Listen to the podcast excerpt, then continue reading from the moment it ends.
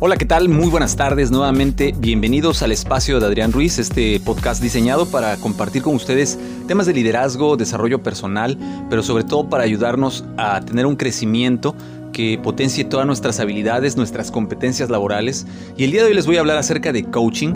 Eh, el coaching, como bien sabemos, es una técnica de liderazgo que se desarrolló en los Estados Unidos y está basada en eh, los equipos deportivos, principalmente en los coach o entrenadores deportivos, que fungen un papel muy importante en la formación de los atletas que tienen a su cargo, de los jugadores, llámese de equipos de fútbol, fútbol americano, soccer, eh, y las diferentes disciplinas deportivas que existen. Los coach han formado parte de esa formación, tanto personal como profesional en los equipos de alto rendimiento y ese, ese estilo de liderazgo se traslada a los negocios y sigue teniendo el nombre de coaching, el, capacitador, el entrenador, el, facilitador. Y la intención del coaching en, en los negocios es desarrollar un método que permita mejorar el rendimiento de las personas a través de principios y prácticas de liderazgo. Es decir, eh, la persona que pretenda ser un coach, pues necesita ser un líder, un líder nato, eh, el coaching se centra en las posibilidades del futuro y no en los errores del pasado. El Concise Oxford Dictionary define el verbo to coach como tutelar, adiestrar, dar indicaciones o comunicar hechos. Esta definición no nos ayuda demasiado porque todo esto puede hacerse de varias maneras, algunas de las cuales no guardan relación alguna con el coaching. El coaching consiste tanto en el cómo se hacen las cosas como en el qué se hace. Los resultados que ofrece el coaching se deben en gran medida a la relación de apoyo que se establece entre el coach y el cliente, y al estilo y los medios de comunicación que se emplean. La persona toma conciencia de los hechos no porque se los transmita el coach, sino porque los encuentra en sí mismo, gracias al estímulo del coach.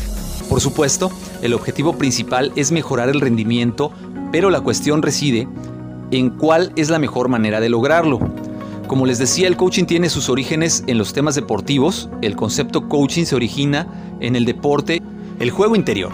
Hace más de 20 años el pedagogo de Harvard y experto en tenis Timothy Galway estudió la enseñanza del tenis, del esquí y del golf y lanzó el guante con un libro titulado The Inner Game of Tennis, el juego interior del tenis, seguido rápidamente por The Inner Skinning, The Inner Game of Golf utilizaba el término interior para aludir al estado interno del jugador.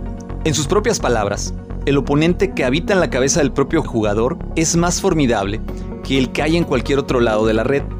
Cualquier que haya tenido uno de esos días en que no hay manera de hacer nada a derecha en las pistas sabe bien a qué se refería Galway, que también afirmó que si el coach pudiera ayudar al jugador a eliminar o a reducir los obstáculos internos de su rendimiento, este descubriría una capacidad natural e inesperada de aprendizaje y desempeño, y ya no necesitaría de una gran aportación técnica por parte del entrenador.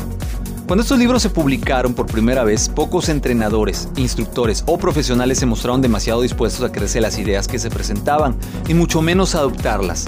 Aunque los jugadores lo devoraron con ansias y lo convirtieron en un éxito de ventas atronador, los profesionales se sentían amenazados porque creían que el Galway quería poner cabeza abajo la enseñanza del deporte y minar su ego, su autoridad y los principios en los que tanto habían invertido. Era así en cierto modo, pero sus temores eran exagerados, las fantasías sobre sus intenciones. No los amenazaba con el paro, sino les sugería un cambio de filosofía que les permitiera aumentar su eficacia. Entonces, ¿cuál es la esencia del coach? Galway había dado de lleno en la esencia del coach. El coaching consiste en liberar el, el potencial de las personas para que puedan llevar su rendimiento al máximo. Consiste en ayudarlas a aprender en lugar de enseñarles. Al fin y al cabo, ¿cómo aprendemos a caminar? Nos enseñan nuestras madres, la enseñanza entorpece la capacidad natural e innata del aprendizaje. La idea no es nueva, Sócrates ya habló de ello hace unos 2000 años, pero, de algún modo, su filosofía se perdió en la vorágine del reduccionismo materialista de los últimos dos siglos. El péndulo ha vuelto a oscilar hacia el otro lado, y el coaching. Los libros de Galway coincidieron con la aparición de un modelo psicológico de la humanidad más optimista que la anterior perspectiva conductista. según la cual somos poco más que recipientes vacíos en los que todo debe verterse. El nuevo modelo sugería que nos parecemos más a las bellotas y que cada uno de nosotros esconde en su interior el potencial necesario para convertirse en un roble magnífico. Necesitamos alimento, aliento y luz para crecer. Pero el roble se encuentra en nuestro interior desde el principio.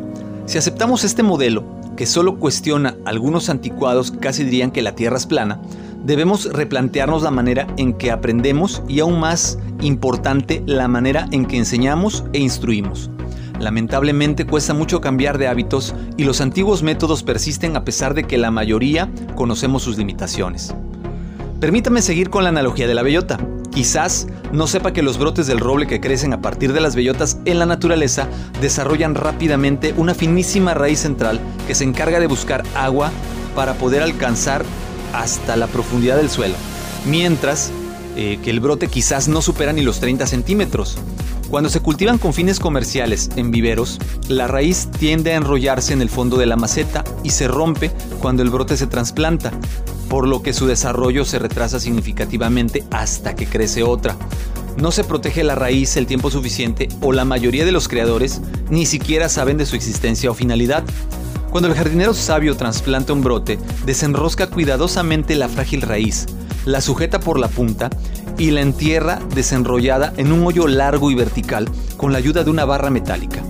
El breve tiempo invertido en este proceso, al principio de la vida del árbol, garantiza su supervivencia y permite que se, desarrolle más rápidamente y que crezca más fuerte que sus compañeros de vivero. Los líderes empresariales, sabios, utilizan el coaching y emulan al buen jardinero. Resulta complicado encontrar pruebas universales que demuestren el éxito de los nuevos métodos de coaching, porque son pocos los que han entendido y aplicado plenamente, y muchos los que se han mostrado reticentes a dejar un lado las antiguas fórmulas de efectividad comprobada, para recoger las grandes recompensas de las nuevas. Sin embargo, desde hace poco, y tanto por necesidad como por evolución, la participación del trabajador, el saber delegar, la responsabilidad personal y el coaching se han ido introduciendo en el lenguaje empresarial y a veces incluso en la conducta. El mentoring. ¿Qué es el mentoring? Finalmente, y ya que estoy definiendo el coaching, quizás debería mencionar el mentoring, otra palabra que se ha introducido en la jerga empresarial. Tiene su origen en la mitología griega que explica que Ulises, antes de partir a Troya, confió su casa y la educación de su hijo, Telémaco, a su amigo mentor. Enséñale todo lo que sabes y así, sin saberlo, definió los límites del mentoring. Mike Sprecklen fue el coach y el mentor de la invencible pareja de remo formada por Andy Holmes y Steve Redgrave, estaba atascado. Les había enseñado toda la técnica que sabía. Explicó al acabar un curso de coaching para el rendimiento hace ya muchos años. Pero eso abrió la posibilidad de avanzar más porque ellos podían sentir cosas que yo ni siquiera podía ver. Había descubierto una manera nueva de avanzar con ellos, trabajar a partir de las experiencias y las sensaciones de sus pupilos en lugar de las propias. El buen coaching, como el buen mentoring, puede y debe llevar a la persona más allá de las limitaciones del conocimiento del coach o del mentor. Hay quien utiliza indistintamente los términos mentoring y coaching.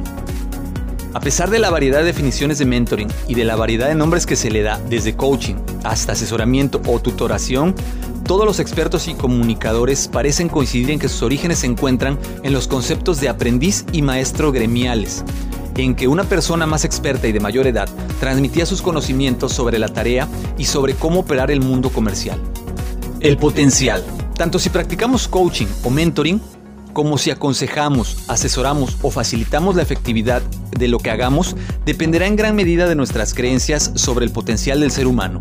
Las expresiones sacar lo mejor de alguien o potencial oculto implican que hay algo en el interior de la persona que espera ser liberado, a no ser que el directivo o el coach crean que la persona posee más habilidades que las que ha manifestado en la actualidad no podrán ayudarlos a expresarlas. Hay que pensar en el equipo en términos de potencial, no de rendimiento.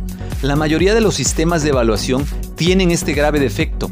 Las personas quedan encasilladas en la función de su rendimiento y les cuesta mucho deshacerse de la etiqueta, tanto a sus propios ojos como a los del directivo. Para poder sacar lo mejor de alguien, debemos creer que lo mejor existe, pero ¿cómo sabemos que está ahí? ¿Cuánto y cómo hay que sacarlo?